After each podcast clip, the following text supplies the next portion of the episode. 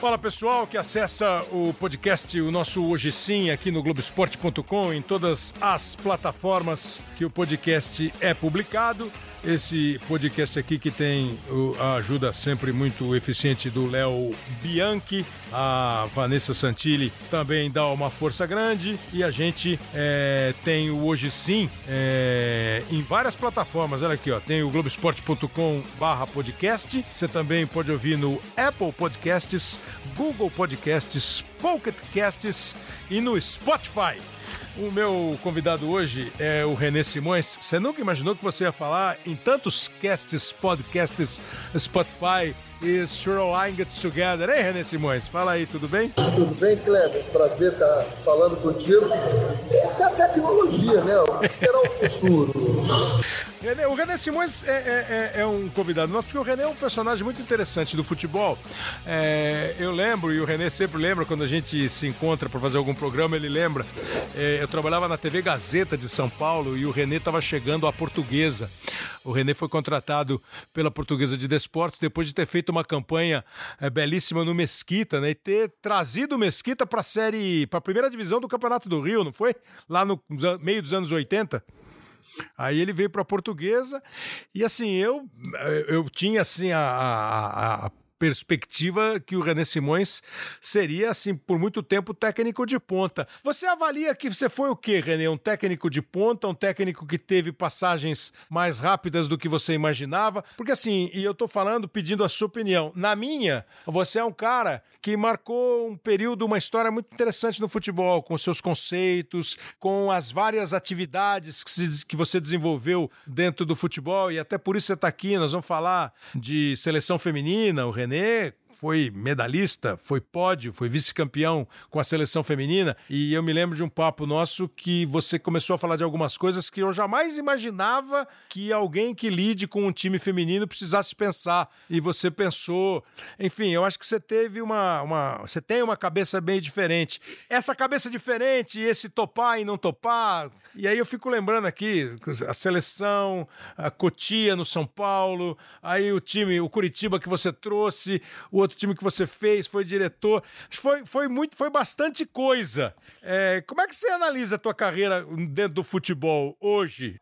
Kleber, um técnico de ponta pegou uma seleção brasileira e foi à Copa do Mundo. Ele é um técnico de ponta? Eu acho que é. É, mas não fez mais nada do que obrigação dele. Também é verdade. Um técnico, um técnico pegar a seleção brasileira e não for uma Copa do Mundo, esse vai fazer história, porque será o único. História negativa. Nunca aconteceu ninguém é. de não ir à Copa do Mundo. É. Então, esse é um técnico que foi à Copa do Mundo com a seleção brasileira. Um técnico que pega uma seleção com 2 milhões e 500 mil habitantes, em que o esporte, futebol, é o número quarto na preferência nacional e que não existe bom profissional e vai a uma Copa do Mundo, eu acho que esse é um técnico de ponta. Um técnico que pega o futebol feminino, que era um, um, um, futebol absolutamente proibido até os anos 70, né? 60, 70, início de 70, e consegue subir no pódio pela primeira vez, eu acho que isso é um técnico de ponta. Agora, se você disser no Brasil como é que foi a sua carreira, eu vou dizer que ela poderia ter sido muito melhor. E por que, que não foi? Porque eu sempre tive a opção de levar a minha família e ver minhas filhas crescerem. Então eu optei por estar no exterior, porque eu consegui ver minhas filhas crescendo.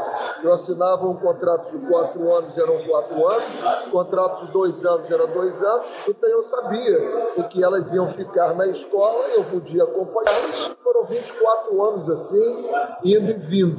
Depois, no Brasil, realmente, aqui no Brasil, a única coisa que eu consegui fazer sensacional foi no Curitiba ser campeão brasileiro da segunda divisão, pegando o clube de Curitiba num, num, num, num caos total levaram ao topo. E o trabalho foi tão apaixonante que eu passei a ser torcedor do Curitiba e sou torcedor até hoje do Coxa Branca. E agora acho que você matou a questão com outro aspecto que é interessante da tua trajetória. Você sempre foi um cara de raciocínio. Quer dizer, é evidente, você fez trabalho bom, você fez trabalho ruim, você fez trabalho que durou bastante tempo, trabalho que durou menos tempo, você acertou em escalação e perdeu em escalação. Pra usar uma, mais um chavão, você deu no tático e levou no tático. Tático. Isso é do jogo, isso é da vida, né? Mas esse negócio que você falou, é, eu faço um contrato no exterior de quatro anos e sei que ele vai ter quatro anos, é, eu faço um de dois, eu sei que vai ter dois, e aqui eu não sei se vai ter um mês ou três meses, e eu optei por criar as minhas filhas. É, então, assim, é, você é um técnico que estudou para ser um técnico bom, foi um técnico bom. Eu acho que o que eu quis dizer é se você entende que você teve é, menos tempo em clubes grandes disputando títulos do que a tua formação, do que, sei lá, sabe, do que eu esperava, por exemplo, e talvez até do que você esperasse. No Brasil, sim. No Brasil, eu, eu dirigi, eu dirigi o Fluminense. Dirigi o Fluminense. Dos clubes maiores, assim, de tradição, foi o Fluminense. Botafogo também, dirigiu o Botafogo. E o que, que aconteceu? No Fluminense, o Fluminense estava na zona de rebaixamento. Em 10 jogos, nós conseguimos ganhar 7, perder 1 e empatar 2. Aliás, perder 2, empatar 1, 7. É o que nós precisávamos para não cair. Quando eu assumi o Fluminense, e era um timaço, né? Eu tinha o Compra, eu tinha o Thiago, o Thiago Silva, eu tinha o Washington Coração Valente, eu tinha excelentes jogadores. E aí todos diziam que o Fluminense já tinha caído. E o Fluminense não caiu. Eu poderia estar no São Paulo até hoje. Dos trabalhos que eu mais sinto, é, é, eu estava como coordenador técnico do São Paulo, eu tinha um salário absolutamente fantástico. O tratamento que o São Paulo dá aos seus funcionários é excepcional. A cortesia lá dentro, tudo. Só tinha uma coisa que eu precisava não fazer, não falar a verdade. Eu, era só eu concordar com tudo que falassem lá, eu dizia, está tudo ótimo, tudo ótimo. E eu dizia o seguinte, eu cheguei a dizer isso para o presidente e para o diretor. É, esse eu posso dizer aberto, do Adalberto Juvenal. O, o, o Adalberto me disse, você discorda do Juvenal? Eu disse, não discordo do Juvenal. Eu apenas digo as coisas que na minha posição eu tenho que dizer. Agora, ele é o presidente, ele quiser fazer, ele pode fazer. Mas você sabe que você falando ou não falando, ele vai falar, vai fazer. Então não fale. Eu disse, eu vou me sentir um ladrão, porque eu tenho a obrigação de dizer o que eu tenho que dizer e não digo, só por conveniência. E acabei saindo do São Paulo e fiz um trabalho excelente no São Paulo. Olha, um dos melhores que eu já havia feito. É, mas deixa eu, te, deixa eu só falar do São Paulo, que você, você falou um negócio do São Paulo, que primeiro dá muita noção é, do que é um pouco esse ambiente, e não é do futebol, deve ser mesmo esse ambiente de relação, é, diretor com super diretor, com funcionário, né? Pô, fala pra ele que tá tudo bem e faz diferente, é bem maluco, né? É uma coisa bem maluca. É, mas é bem, é maluco, bem maluco, porque assim, se eu fosse é, diretor-geral de alguma coisa, presidente de alguma coisa, eu gostaria muito que os meus auxiliares mais diretos, os meus assessores mais diretos fossem absolutamente transparentes e sinceros comigo, até para que eles me alertassem no momento em que eu estivesse fazendo alguma coisa que poderia não dar certo lá na frente. Porque se tudo que eu fizer, tudo que eu disser, o meu assessor aqui, o meu cara com, em quem eu mais confio dizer, tá certo, presidente, tá certo, presidente, e vira as costas e fala assim, ah, presidente, vai fazer bobagem. Mas o que, que rolou no São Paulo, Renê? O que rolou no São Paulo? Porque na época ficou muito assim, pô, o Renê saiu do São Paulo porque ele viu alguma coisa lá que não era muito correta.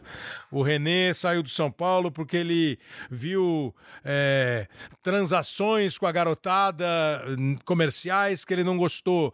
O que rolou no São Paulo? O que, que você falou de tão verdade assim, na tua verdade, que o São Paulo não gostou? Eu vou, eu vou te falar isso sobre o São Paulo, mas só para fixar o ponto que eu vou falar do São Paulo, eu estava na Jamaica e toda a competição que acabava, eu dirigia toda, 17, 20, 23 e primeiro time, acabava a competição, eu reunia com a comissão técnica e dizia assim: vamos fazer um, um, um cheque, um check-up final, né? como dizia na aviação, cheque de abandono. Tudo que nós fizemos e aí teve um preparador físico, Roy Thomas, muito meu amigo, ele disse assim, eu sabia que nós não íamos ganhar essa competição. Eu disse, você sabia? Desde quando? Desde que saímos da Jamaica. Eu disse, desde que saímos da Jamaica, você sabia que nós íamos perder e você não me falou nada? Ele disse, não, eu fiquei quieto, digo, você está despedido, não trabalha mais comigo. Você deixou eu cair no buraco para dizer, ó, tem um buraco ali na frente? Já caí, amigo, não quero mais. O São Paulo, o São Paulo aconteceu algumas vezes de aparecer alguns jogadores contratados lá. Eu me lembro uma, uma vez muito bem isso. Apareceram 10 jogadores contratados. Disse, peraí, que jogadores são esses? Não, base. Na base. Foram contratados. E aí eu fui fazer uma pesquisa dos jogadores. Tinham duas, dois jogadores do Vitória do Espírito Santo, que eram do mesmo ano de nascimento, do mesmo clube, para a equipe de júniores do São Paulo. E eu fiquei louco com isso, que eu fui pesquisar. Nunca tinham sido campeões da Sub-15, nunca tinham sido campeões da Sub-17, não tinham jogado no primeiro time do, do, do, do Vitória. E como é que pode esses caras serem contratados para Sub-20 do São Paulo? Eu peguei todos esses dados, fui no presidente. Ele disse: Não, me deram uma informação. Eu digo: mande embora quem te deu essa informação. Porque se um jogador nessa faixa de idade, jogando lá, for melhor que os jogadores que nós temos ali, você tem que fechar o dia, tem que fechar tudo. O ficou louco, né? Ele ficava louco com as coisas que eu dizia para ele. Então, eu, eu, eu não sabia absolutamente nada, nunca soube de nada. Eu sempre ouvi muita coisa, mas eu nunca vi, nunca comprovei.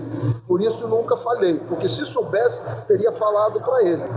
Teria falado para ele. E aí, me foi, me foi dito, por favor, não discorde do Juvenal, ele não gosta, ele fica aborrecido. Eu disse, mim, ele pode contratar quem ele quiser, mas eu tenho que dar informação para ele, dizer para ele que o caminho é esse. Eu não posso contratar um jogador do, do, do São Paulo sem saber a origem desse jogador, por que, que eu fui contratar esse jogador. Vamos enganar quem? E o que aconteceu? Esses jogadores jogaram Cinco dias depois jogaram e perderam para o Curitiba em Curitiba e perderam para o Curitiba em São Paulo. Me chamaram para mandar o treinador embora. E disseram: oh, esse treinador não está no nível do São Paulo. Eu disse: não, quem não está no nível do São Paulo foram quem contratou esses jogadores. Aí foi um caos, foi um caos, né? E eu disse: oh, o treinador eu não concordo de mandar embora, eu não mando ele embora. E ele ficou, que era o Baresi da época, né? Sérgio Baresi, ficou mais algum tempo lá. Eu saí, ele continuou, eu não concordei, porque a culpa não era dele. Pô. Se ele era bom ou ele era ruim, isso é outra história. Agora, os jogadores que deram para ele, amigo, não dá para fazer nada diferente. Como é que você vê hoje? Aqui, assim, uma análise tua, assim, é, mais, mais concisa, assim, do que você vê, assim, fora do campo, já que você tem uma experiência de fora do campo, e mesmo dentro do campo, é, com a tua vida de treinador. É, eu, eu acho que o grande problema do futebol chama-se transparência. A hora que nós conseguimos levar clubes de futebol como uma empresa, nós vamos ser uma potência incrível. Não é possível, Kleber, um, um, um garoto que você pegue a custo zero, ele chega para o clube a custo zero, e você consegue vender vender esse produto. Né? Desculpe chamar o jogador de produto, mas é que eu estou fazendo uma analogia com uma empresa. E você pega esse garoto que chegou de zero e consegue, em 7, 8 anos, vendê-lo por 115 milhões de reais, não pode dar prejuízo. Não pode dar prejuízo. E o que a gente vê no, no futebol brasileiro é que uma, uma dificuldade, aliás, no Brasil todo, né, de se organizar mesmo para que a gente seja produtivo, eficiente, porque tem muita gente querendo tirar vantagem, tirar vantagem disso. Esse é o grande problema fora de, fora de campo. Né? Dentro de campo, o que eu vejo agora é o seguinte: nós, porque fora do campo é organizado e nós temos isso de não poder dar a garantia para o treinador. Né? Esses dias o Renato perdeu alguns jogos, então vou dizer, tem que mandar o Renato embora. Passou um tempo, eu digo, não é possível. O cara de dois anos e meio ganhou seis títulos, tem que mandar ele embora? É absurdo. Passou o tempo, olha, olha, olha, olha, olha o, o, o argumento. É, pa, passou o tempo, desgastou. Então, o que acontece? Os treinadores precisam ter resultados. Para ter resultados, nem sempre você joga da forma como você gosta do futebol. Você joga futebol de resultados. Né? Então, o futebol que eu gosto é o futebol de construção coletiva. É o futebol que o Fluminense está tentando fazer, é o futebol que o Renato faz agora no Grêmio o Dudu Barroca chegou no Botafogo, né? o Fernando Diniz tentando fazer no Fluminense. Esse é o futebol que eu gosto. E o São Paulo Que o São Paulo faz, mas eu só acho o seguinte: é, qual é o problema que eu vejo no São Paulo e nos outros? O Fernando Diniz, gostei muito do último jogo, porque você tem que ter um plano B. Você tem que ter um plano B. O Fernando Diniz usou o plano B no final do jogo lá. Pegou e fechou a casa, pô. Mas é lógico. Você está disputando uma competição, você não disputa uma competição só por disputá-la. Você disputa para ganhá-la também. Então eu coloco meu pensamento, meu jogo bonito, mas eu tenho que saber que isso vai ter que ter um resultado. Acho que a gente está melhorando em algumas coisas no, no futebol, dentro de campo, de treinamento. Há uma confusão, um pouquinho de confusão ainda. Acho que a gente devia recuperar, pelo menos na base, 30 minutos todo dia do futebol de rua. Deixa o moleque entrar dentro de campo e joga à vontade. Dribla, passa por cima da bola, faz gaiatice. Pum, parou agora vamos sistematizar isso. Aí vamos fazer um trabalho sistematizado. Quando você proíbe o jogador de dentro de campo, eu posso brincar num, num movimento sério, falando coisas sérias, eu posso ser sutil, posso ser brincalhão. Então, se ele faz essa brincadeira e essa brincadeira se torna efetiva para você ganhar um jogo, eu acho que deva permitir.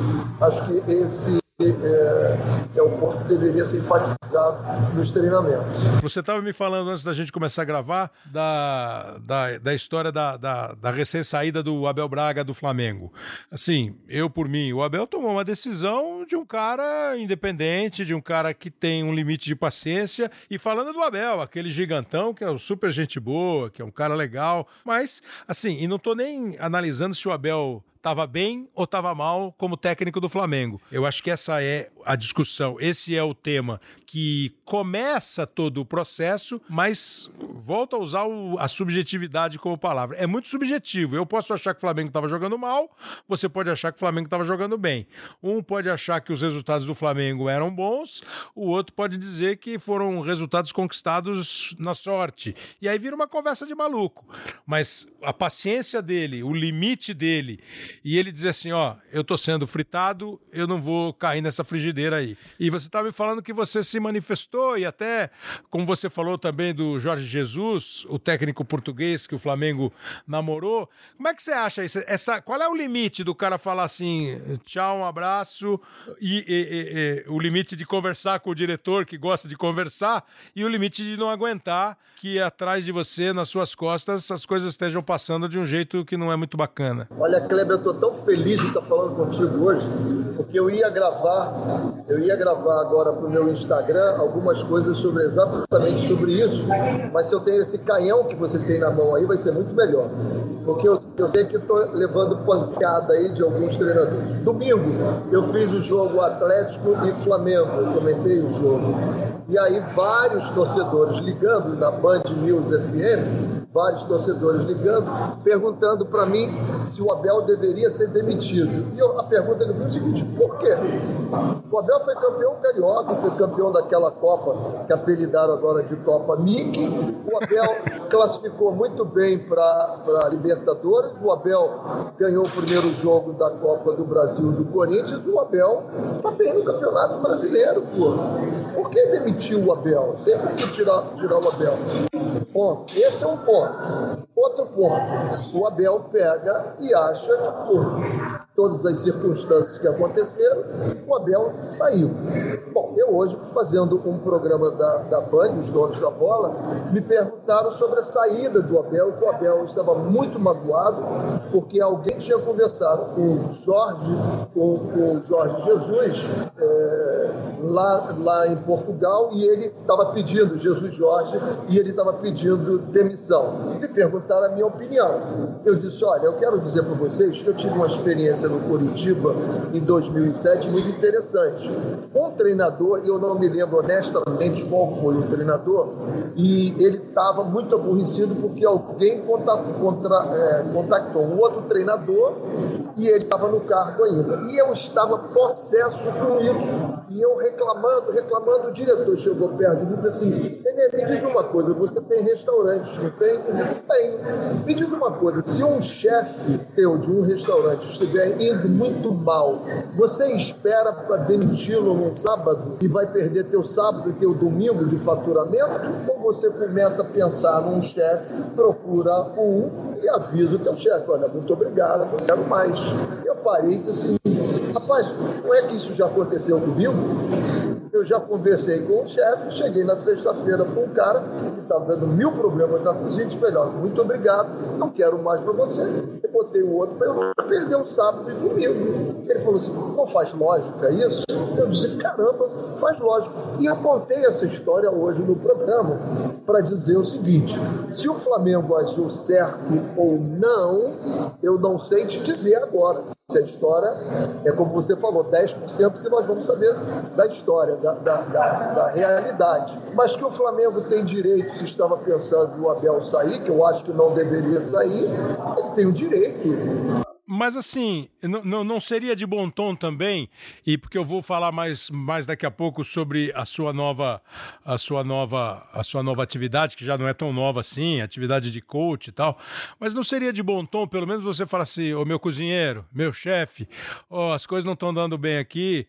É, eu acho que nós vamos acabar com o nosso negócio segunda-feira.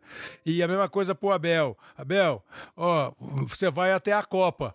É, quando parar a Copa América aí o Abel pode decidir, não, então eu vou embora agora. Você não acha claro que. Claro que vai embora agora. Nós não temos essa cultura. Então, essa mas... cultura é da Europa. A Europa, você chama o treinador, senta com ele Não renovarei o contrato. Daqui a três meses, eu não vou renovar o seu contrato. Já começo a procurar um. Isso é da Europa. Aqui no Brasil. O cara vai embora na hora. Se você chega, ele vai sair na hora. Se é você fosse treinador, você sairia na hora ou ficaria? Não sei, depende da situação. Não sei te dizer.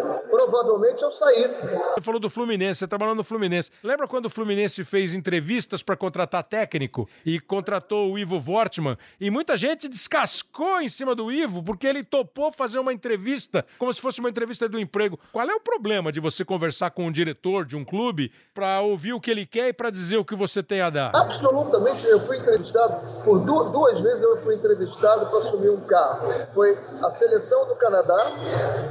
Eles me entrevistaram primeiro em em conferência estava o capitão da equipe, o presidente, o diretor técnico e o secretário-geral. Eles me entrevistaram lá do Canadá, eu aqui no Brasil. Depois, como eu fui aprovado, eu fui ao Canadá e fiz uma exposição de tudo que eu faria lá, como eu fiz na, na Jamaica. Fui aprovado também. Eu só não fui para lá porque eles tinham concordado eu levar minha comissão técnica toda e depois eles queriam que eu fosse sozinho. Eu disse que sozinho eu não iria. Qual é o problema disso?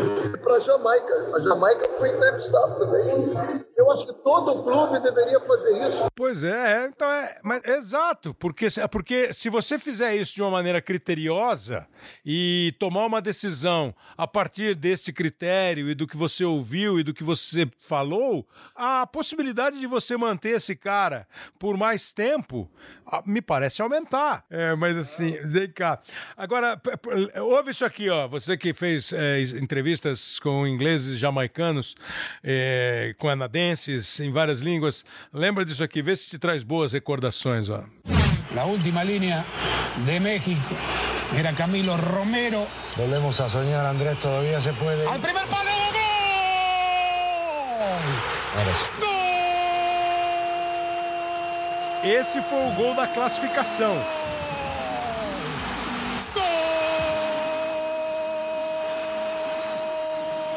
Gol de Jamaica!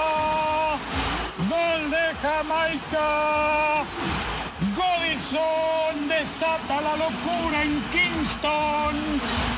Esse foi o gol da classificação quando a Jamaica conseguiu se classificar para a Copa do Mundo. Foi nesse jogo que o teu ponta direita começou a correr com a bola e eu na minha casa fiquei bravo com ele, não? Isso, Jamaica e México. Foi o, o Teodoro Itimó que pegou a bola, a bola que agora é o, é o treinador da seleção. Ele pegou a bola e ficou para lá, para cá, brincando, mas a gente já estava classificado ali, mesmo que perdesse aquele jogo, que durante a partida os Estados Unidos ganhou de El Salvador muito bem. Meteu três, então aí não tinha mais possibilidade. Mas foi um dia ímpar aquilo, né? Kleber, eu digo para você que hoje eu não conseguiria fazer o que eu fiz na Jamaica. Por quê? Não, porque como eu nasci no morro, cara, eu, a Jamaica caiu muito bem para mim. Lá, lá nas comunidades, amigo, você tem que ser do morro. Se não for do morro, tu não, tu não leva, não. E eu levava muito bem. E eles se estranhavam, né? Um, um branco, né? Um branco, pequeno, né? Porque eu sou, eu tenho 1,67m, jamaicano. Ah, eu acabei, quando você falou que nasceu do morro, eu acabei de me surpreender, assim, nunca. Pois é, eu devia ter nascido em Ipanema, cara. Nasci em Cavalcante, no Morro da Primavera. Aliás, grandes pessoas nasceram ali, né? Jair Pereira de lá, o Eduardo, que era a ponta esquerda do América, Sim. nasceu lá também. Carlinhos de Jesus, irmão meu, nós, o, nós passamos. O dançarino? A, é, a adolescência toda, nós passamos no em cima da hora. E temos também, nós tínhamos um orgulho que agora virou uma depressão para gente, né? Sérgio Cabral era parceiro também. é, então, porque é, eu, eu, eu tava. Você falou da, da, Jamaica, já lembrei da música do Paralamas, né? Que eles falam da, é, alagados, né? Que eles falam de Tre Trench Town, né? Você deve ter ido, né? Trench Town, lógico, onde Bob Marley ele não nasceu ali. Bob Marley nasceu nas montanhas de Ocho Rios, mas ele passou a infância dele toda em Trench Town. É em Kingston. É, em Kingston, um berção de pobreza ali, né? Pra entrar, ali, ali a entrada é grátis. Tipo Soueto, tipo Soueto em Joanesburgo. Isso, e tipo Favela da Maré aqui no Rio de Janeiro. Que é a música, né? né? Trench Town, Favela da Maré, esperança não vem do mar, vem das antenas de TV. Exatamente. E ali é o seguinte, a entrada é grátis, a saída é que é complicada. vai ter que deixar uma contribuição. Verdade, é só para sair. E, é, e, eu fiz uma, uma entrevista lá com a, com a Globo, com o Renato Ribeiro, e aí ele entrevista um cara e diz assim: estou vendo que vocês, vocês são pessoas do bem, vocês vieram aqui sozinhos, não entraram aqui com a polícia porque branco para entrar lá era complicadinho mesmo. Então, Tinha que entrar comigo. O Oswaldo de Oliveira, ele me ajudou uma época, né? E aí teve um dia que ele falou assim: quero ver se você é bom mesmo, se aqui você manda. Eu digo, ah, tá bom. Aí saímos num treino, era seis e meia, sete horas, já escurecendo, e entrei com ele por dentro de Trent Town. Kleber, paramos numa barreira nível de arma até lá em cima. O Oswaldo tremia. O que tá vendo, rapaz? Aí os caras vieram, me tiraram dali, tive que tomar uma cerveja com eles. Um negócio de doido, cara. É, mas assim, e aí, quando chegou a Copa do Mundo de 1998, a primeira da Jamaica, já rolou a primeira vitória jamaicana. Lembra dessa aí também, ó. Oh, here's Whitmore. He's through and he's scored. And Jamaica have the lead. Suspicion of handball there, but Whitmore didn't wait for the whistle, didn't wait for the defence or goalkeeper. Whitmore again, he's already scored one. Oh, he's in his second! That's an even better goal! Jamaica 2-0 ahead now. Esse é o segundo gol da Jamaica. O Léo Bianchi aqui, o, o produtor da, do evento, ele é um homem internacional como você, né? Ele não quis pegar, ele não quis pegar a narração em português, ele achou que era pouco. Mas assim, a, aquela, seleção, aquela seleção era uma alegria, né? O jeitão de jogar, tudo, né? É, é. O, o detalhe é o seguinte, Kleber. A, a Coreia do Sul, ela levou três Copas para fazer um jogo, e eu acho que ela só ganhou um jogo na quarta Copa dela dela, que foi, se eu não me engano, em 2002. Esses dados eu, é por aí. A Jamaica, no primeiro jogo, já fez gol, foi contra a Croácia, né, que acabou sendo eliminada pela França na semifinal e foi a terceira na Copa do Mundo.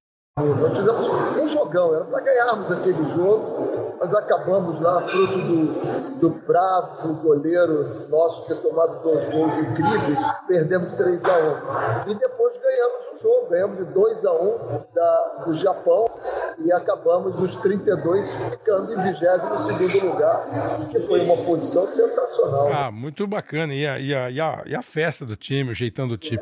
É. René, você trabalhou na seleção feminina, René? Quanto tempo? Seis meses. Só seis meses, René Simões? Eu, o Branco me encontrou. O é. Branco é meu parceiro sempre, né? Ele me encontrou e disse assim: Menino, tô vindo de um Pan-Americano e vi uma seleção jogando que na tua mão essa seleção vai jogar muito. Eu tô crente que é a seleção sub-20, né? E pra Olimpíada e tal, a seleção olímpica. Eu disse, pô, tô dentro, pô, uma Olimpíada eu quero.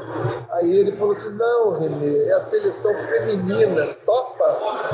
Eu disse, se você está falando que tem qualidade, eu topo. E aí eu... Não pensou muito, não? Foi direto? Você pensou, decidiu, de, decidiu rápido? Decidi rápido. Eu nasci morro, Kleber. Se você não decidir rápido, nenhum te engole, cara. tu tem que ter o teu dominador, o teu D lá em cima e decidir muito rápido. Quer dizer, então em seis meses você preparou a seleção, para os jogos e, e, conquistou a medalha de prata. De prata pela primeira vez. E ali era o seguinte: bom, mulher não tinha, teria dificuldade. Eu sou casado há 43 anos, tenho três filhos e uma neta. De mulher eu entendo, né? Então não tem problema nenhum. E o ponto principal ali é, é, você acabar com esse preconceito que existia contra as meninas, né? As meninas era, ali era o resto do resto. Foi na Olimpíada da Grécia, né? 2004. Da. Grécia. E aí, minha, minha primeira tirada foi o seguinte: eu recebi as mulheres no dia 8 de março, no aeroporto Santos Dumont. Fui ao meu amigo Álvaro das Camélias, pedi rosas para ele, e cada uma chegava lá e eu dava uma rosa e um beijo no rosto delas. E aí foi um caos, né? Um caos geral, né? Esse cara é completamente maluco.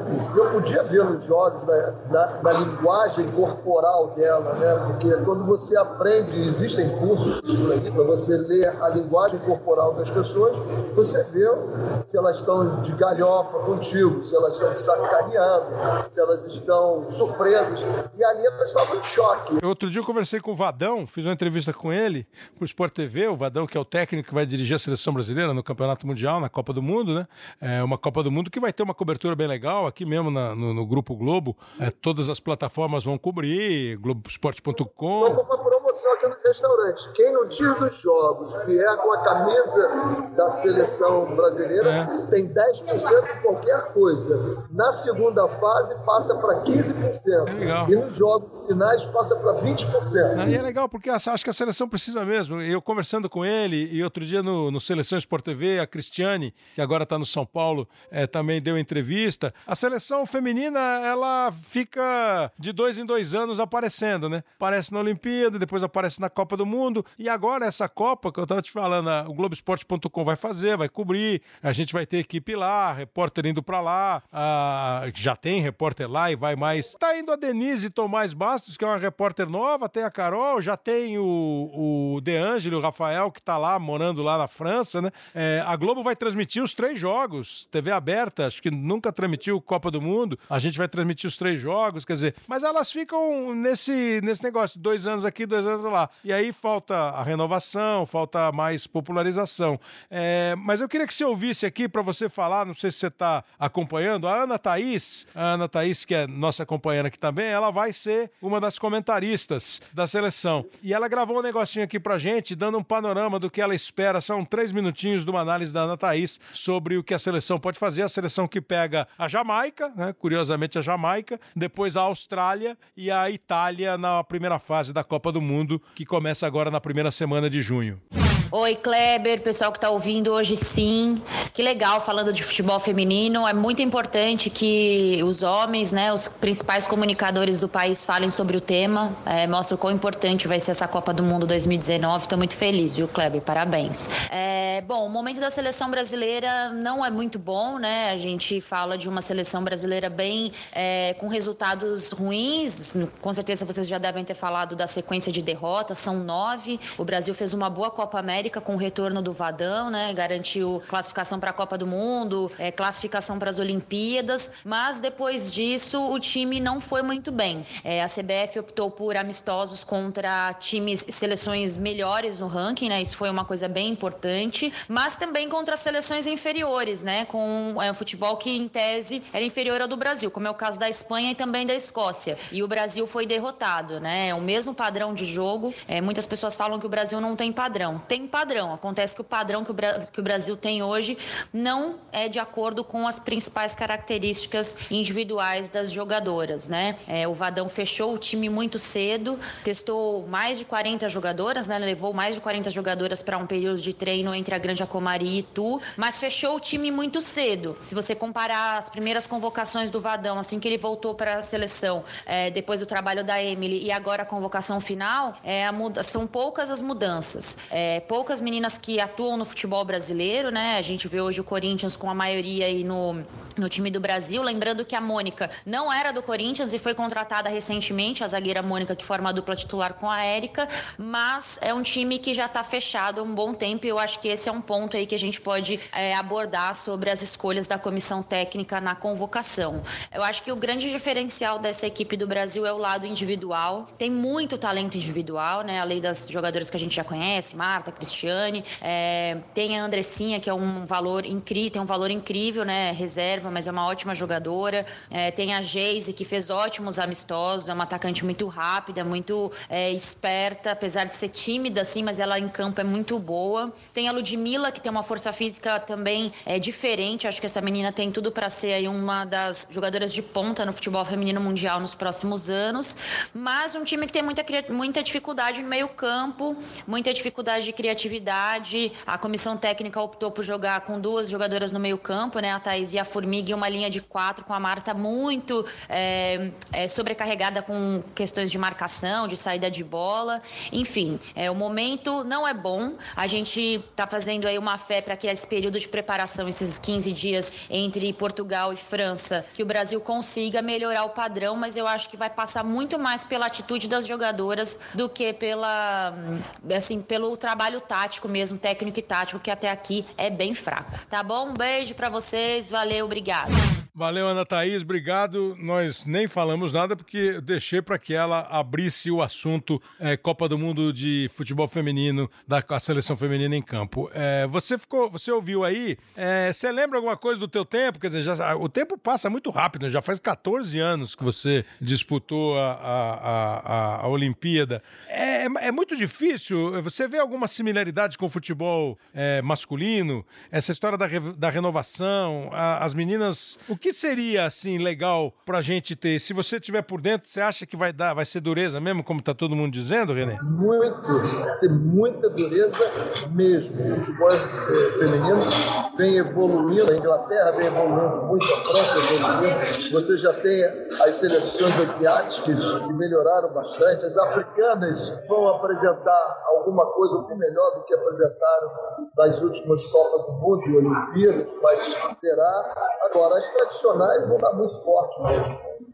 E a seleção francesa vai ser duríssima. A Inglaterra vai ser duríssima também. O Vandão falou da Inglaterra muito. também. Mas e a gente? A gente deu uma paradinha? Não é que nós tenhamos dado uma parada. Eu acho que o futebol evoluiu bastante aqui. Nós já estamos até com o futebol sendo colocado domingo ao vivo na televisão, futebol feminino. Nós temos campeonato mundial, nós temos Copa é, Libertadores, é. não tínhamos nada disso. Então nós demos uma evoluída. Agora, houve alguma coisa e aquilo que você fala, né? Os 10%, 20% que você fica sabendo fora, né? Alguma coisa aconteceu, porque tem nove jogos e essa seleção não consegue ganhar. E aí as pessoas dizem assim: ah, mas não vai ter jeito então. Olha, gente, eu já vi tanta coisa acontecer com o futebol. O futebol é tão lindo por causa disso. Quem diria que nós seríamos campeões depois de três treinadores trocados em 2002? Leão, Vanderlei, veio o Filipão no finalzinho, vai lá e é campeão. É uma química, de repente, né? Quem é que diria que o Brasil, saindo daqui, perdendo para o Bangu, perdendo para o Bangu em 70, trocando o treinador em cima, seria campeão. Quem diria que em 94 nós seríamos campeões quando o Parreira quase se demitiu depois de ter uma derrota para o México? E que em 2006 nós não ganharíamos com o time que tínhamos. E não ganharíamos com o time que tínhamos, que era favas cortadas, né, Cléber? Ele era o time campeão do mundo. Então, o futebol é belo. Eu mesmo, em 2004, eu tinha a Renata Costa, a Formiga e a Daniele no meio campo. No jogo da Austrália, a Renata Costa se machucou, uma jogadora grande, jogava ali como volante. E eu analisando o jogo, eu disse assim, eu preciso de uma volante, eu preciso empurrar isso da Austrália para trás. Enfiei a Cristiane, que na época chamavam ela de Zoio, né? Ela tinha o apelido de Zoio e acabou isso. A gente conseguiu botar uma lente nela e aí ela perdeu até o apelido que ela gostava de Zoio. E deu química, o time engrenou ali, foi um espetáculo, entendeu? E eu jamais tinha treinado um time daquela forma. Ele deu química ali. Então, o treinador precisa disso também. Sei lá, alguém não deu certo lá, o Vadão colocou e o time vai embora e, e faz partidas memoráveis. Pois é, você vê no momento em que a própria confederação, né, que já contratou há algum tempo o Marco Aurélio Cunha para ser diretor de seleção feminina, um cara rodado, experiente, é, mas é gozado, você vê, você vê como a gente roda, roda, a gente fala de é, planejamento, a gente fala de é, correção nas atitudes, nas ideias, de transparência, mas o tal do futebol tem essa coisa, né? Vai que dá química, né? Por isso que acho que não dá nunca para garantir, assim. Você pode fazer até um grupo de favoritos, mas você não pode descartar em determinado nível, obviamente. Você não pode descartar quem já esteve de alguma maneira ali naquele clube, né? A beleza do futebol é o imponderável.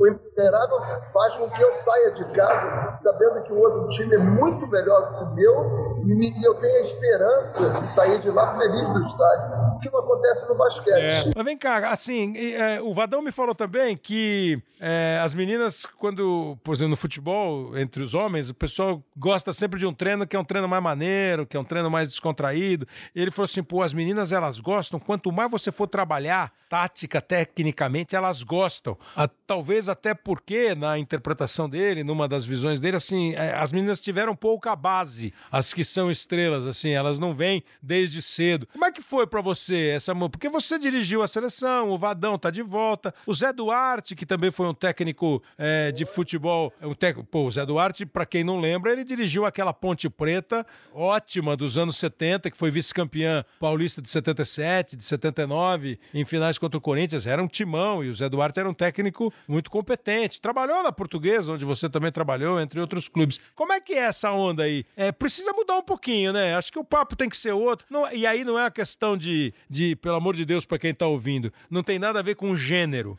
É, eu tenho, eu tenho para mim o seguinte: é, profissional é bom ou é ruim? Profissional não tem sexo né? Profissional é profissional. Se é bom profissional, ele pode ser uma boa profissional ou um bom profissional. Jogador de futebol, atleta, atleta é atleta, é bom ou é ruim. Agora, não é possível que nós não conseguimos admitir, sem causar polêmicas e discussões tolas, que a maneira de tratar pessoas é, são diferentes.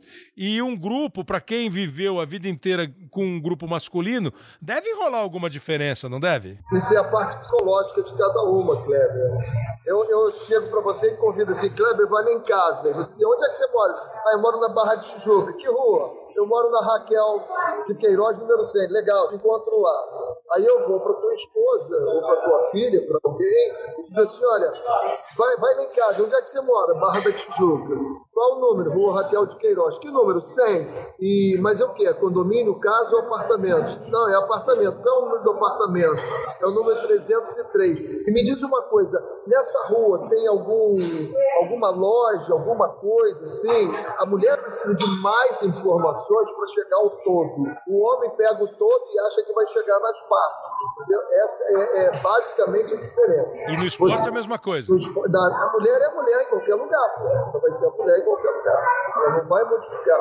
É, então exigiu tenho... o que de você? Mais explicação? Muito mais poder mais, de convencimento? Muito mais explicação. Isso, elas me fizeram um treinador muito melhor. E explicação, né, Renê? Não é porque elas não entendiam, não. é porque elas queriam que você a convencer, convence, as convencesse, né? É, você precisa fazer com que elas cheguem. E outra coisa, elas precisam verbalizar para entender tudo.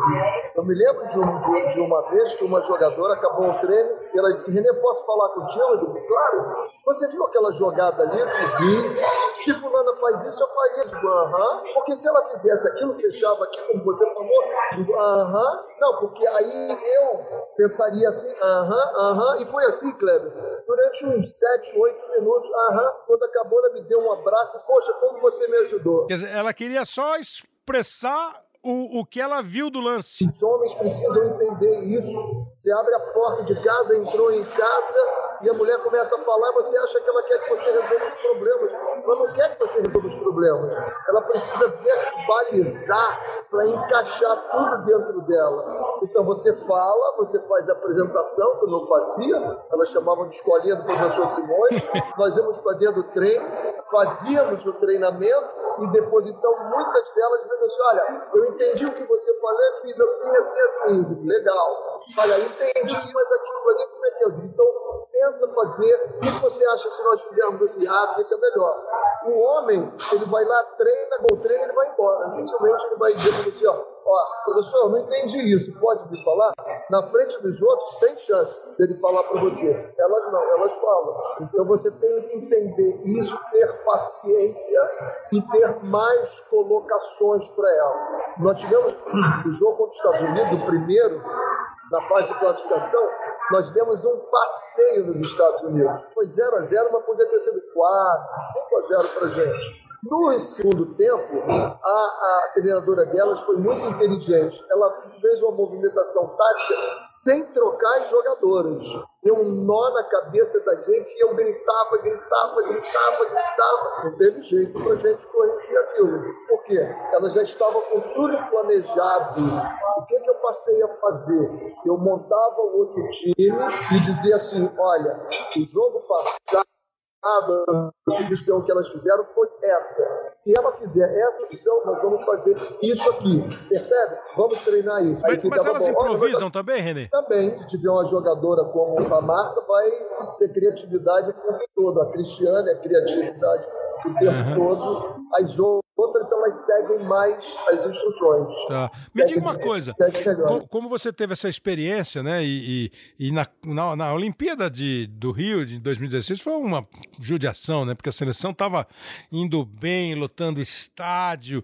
Aí, de repente, tem dois jogos lá nas fases eliminatórias contra Austrália e Suécia, né? Que acaba numa se classificando nos pênaltis e outra sendo eliminada dos pênaltis e aí perde a medalha. Mas você, claro, como você dirigiu o time numa Olimpíada, você deve ter mantido contato com é, outros treinadores, com outras seleções. É, esse perfil que você traça da atleta brasileira de futebol é um perfil parecido com as atletas das outras seleções? Elas têm mais ou menos esse mesmo perfil? Você vai dizer, só, são mulheres, americanas, norueguesas, chinesas ou brasileiras são mulheres. Mas cada cultura tem o seu modo, né? Tem a sua expressão. É, você percebe que há uma diferença muito grande entre as seleções nacionais do Brasil e desses outros países que são fortes no futebol? Olha, Kleber, nós fizemos uma excursão. Eu liguei para uma amiga dos Estados Unidos e disse: Olha, eu quero fazer quatro jogos contra as universidades. Eu recebi uma passagem, porque naquela época não tem o apoio para a CBF da agora. A CBF dá total apoio para a seleção, é um espetáculo. Nós não tínhamos naquela época.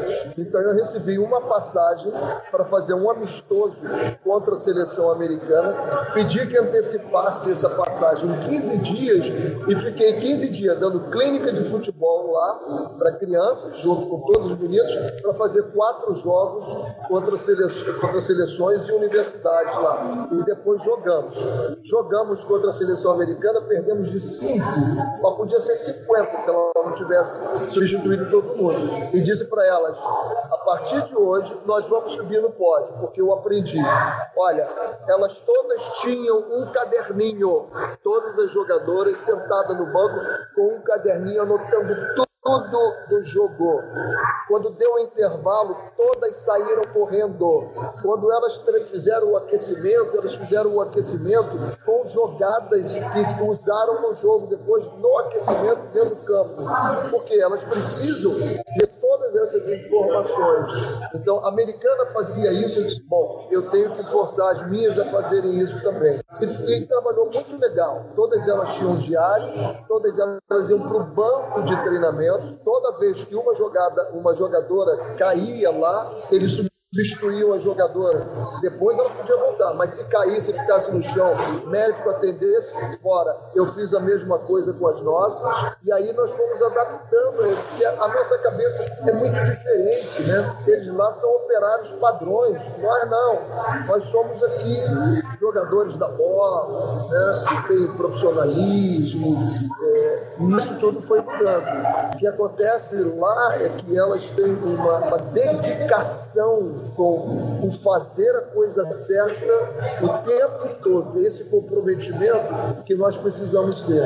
Nós desligamos muito. Nós, em termos de, de cumprir missões, a gente começa com entusiasmo, com dois minutos depois, a gente está perdendo essa concentração, esse foco, e esse é meu objetivo agora. É, mas acho que você, o, o Vadão, nessa conversa que nós tivemos, ele falou alguma coisa muito nessa linha assim de elas precisam ouvir, elas querem ouvir, elas querem saber saber. Eu acho que então continua um perfil bom e acho que vocês dois, pelo menos, é, entenderam, é, os dois com quem eu conversei, claro. E é, é torcer para que dê certo, para que a seleção consiga fazer um bom trabalho, começando agora em junho. Então é a Jamaica, a Austrália e a Itália. Ô, René, nós estamos chegando ao final aqui do nosso espaço, agradecendo muito a sua atenção, a sua gentileza com a gente e a boa conversa. É, resumir para mim o que, que é essa profissão de coach. Ah, eu esqueci de falar um negócio aqui para quem quiser comprar livro. Ele estava falando, enquanto ele estava falando da, da, da, das mulheres, é que ele tem dois livros do René. Um é do Caos ao Topo, uma Odisseia, Odisseia Coxa Branca, que é a história que ele falou da passagem dele pelo Curitiba. Pegou o Curitiba no momento ruim e o Curitiba foi campeão da Série B numa uma campanha mesmo bem épica, bem histórica. E o outro livro é O Dia em que as Mulheres Viraram a Cabeça dos Homens, que eu imagino seja, obviamente, a sua experiência com a seleção feminina, né? Das meninas eu acho muito legal, porque como elas eram 16 na época, eram 16 e mais, e mais a, a Thaís, que era fisioterapeuta, 17, e eu acho que nós homens éramos só seis, eu passei a falar no feminino das entrevistas. Nós todas estamos preparadas, gostamos muitas, e fui, fui por aí falando no feminino. E eu escrevia de noite algumas cartas. Eu imaginava assim: eu hoje sou a pretinha, o que está passando na cabeça da pretinha? E aí eu escrevia como se fosse a pretinha. No dia seguinte, no almoço, no, no café da manhã, eu chamava, por exemplo, a Juliana Cabral e mandava ler aquilo, ela lia e a pretinha ficava, ué, tá falando de mim? E, e, foi muito legal. Vê se você conhece esse jovem senhor aqui, ó. Ouça, ouça aí. Opa, que bom poder mandar uma mensagem, né? Uma mensagem de carinho, uma mensagem para uma pessoa que eu respeito demais, que me ajudou muito e que continua me ajudando, né? Que eu tenho um respeito enorme, que eu tive o prazer de conhecer em 2007 no Curitiba quando eu fui fazer estágio lá.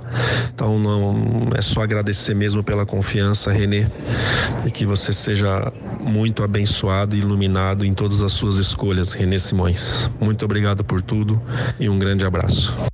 E ele gravou isso aí pra gente, o Fábio Carilli, lá na Venezuela, onde o Corinthians foi para jogar contra o Deportivo Lara. Essa é a sua função de coach. Como é que você resumiria, assim, em algumas frases, o que é ser um coach, René? Acima de tudo, é você tirar o máximo daquele que se propõe a ajudar. O coach, ele é um auxiliar.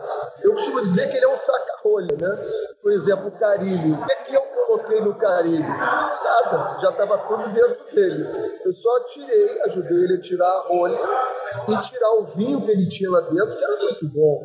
Só que o, o não é legal ser coach dele, não, porque ele estraga tudo. o normalmente faz um planejamento de dois anos, três anos, quatro anos. O Carilli, com seis meses, já era campeão paulista.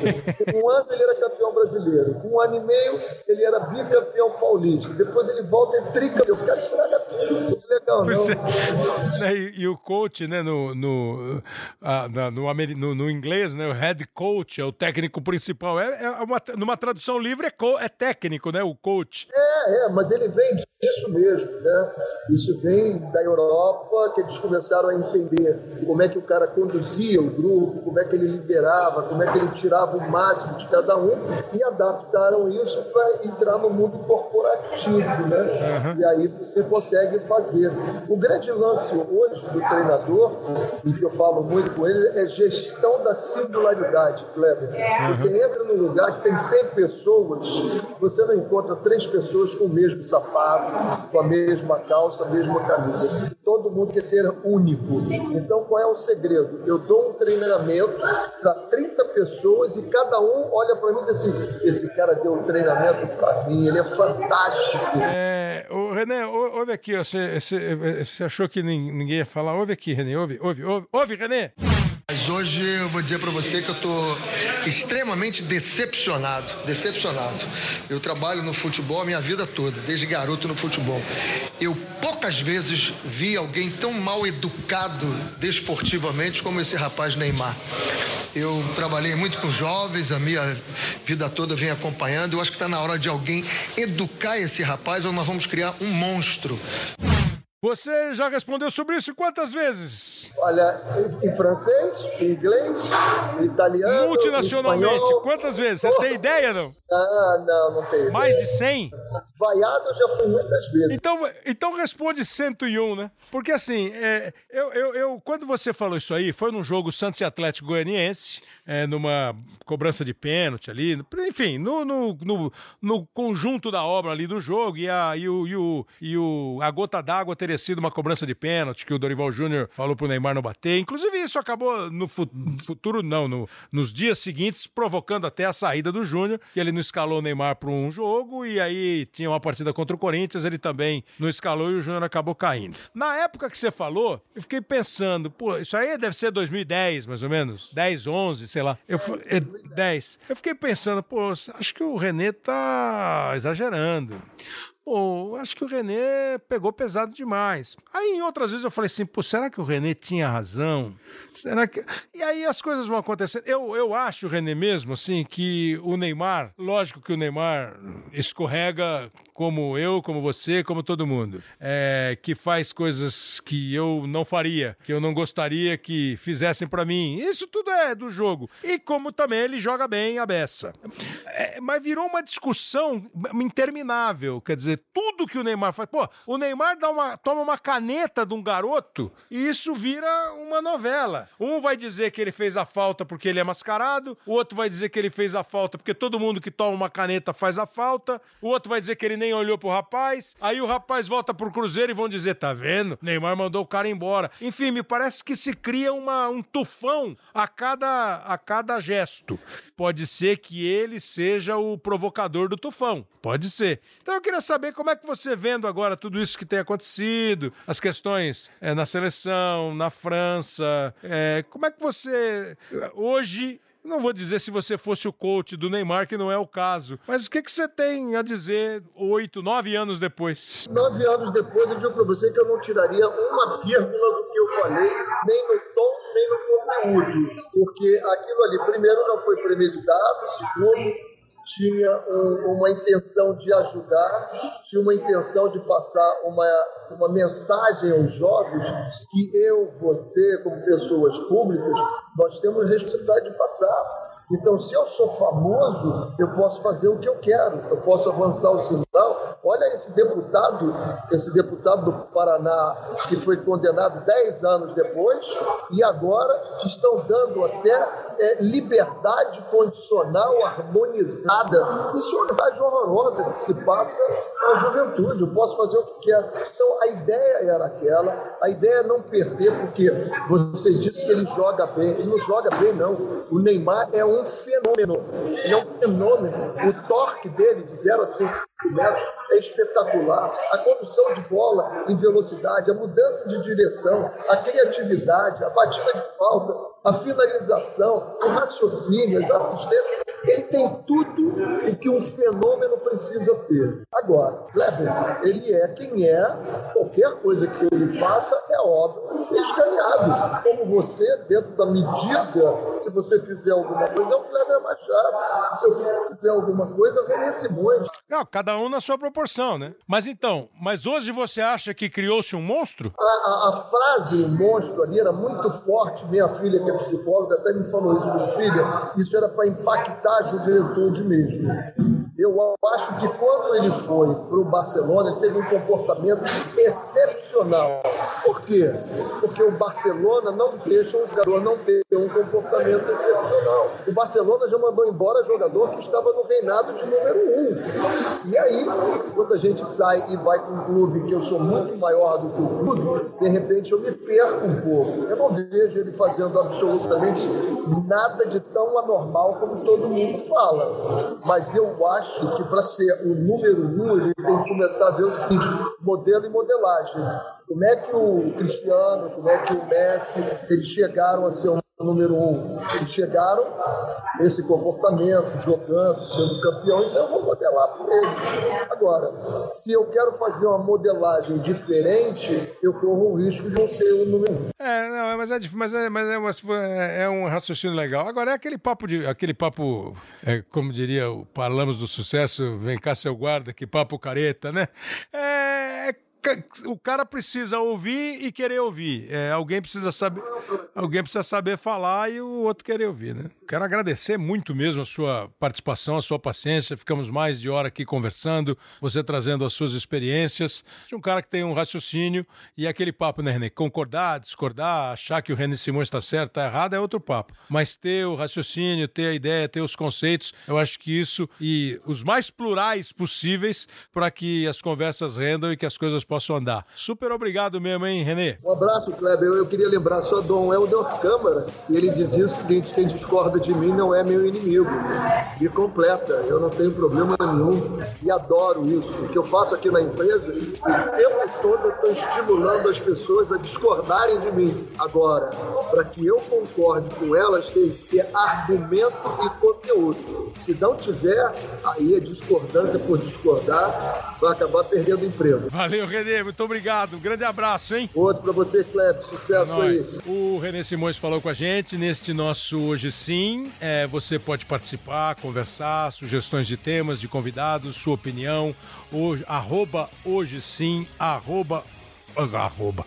Arroba é diferente, arroba é aquele A em cima do A. É, sabe, você faz. Você já sabe fazer arroba, não? pense comigo, ó. Você faz um Azinho e depois você faz um Azão sai uma arroba, perfeito. Mas o caso aqui é hashtag, que é o bom e velho jogo da velha. É hashtag hoje sim, a gente vai conversar aqui no programa. O Leonardo M. Bianchi é, fez todo o trabalho de produção, de edição aqui do programa. Valeu, Leonardo. O Juliano Costa é o coordenador. Quero agradecer também a Vanessa Santilli, que é da equipe de produção e sempre dá a maior força. Você pode ouvir no globesport.com/barra podcast, o Apple Podcasts, Google Podcasts, Pocket Casts e também agora no Spotify, o Hoje Sim e os nossos podcasts.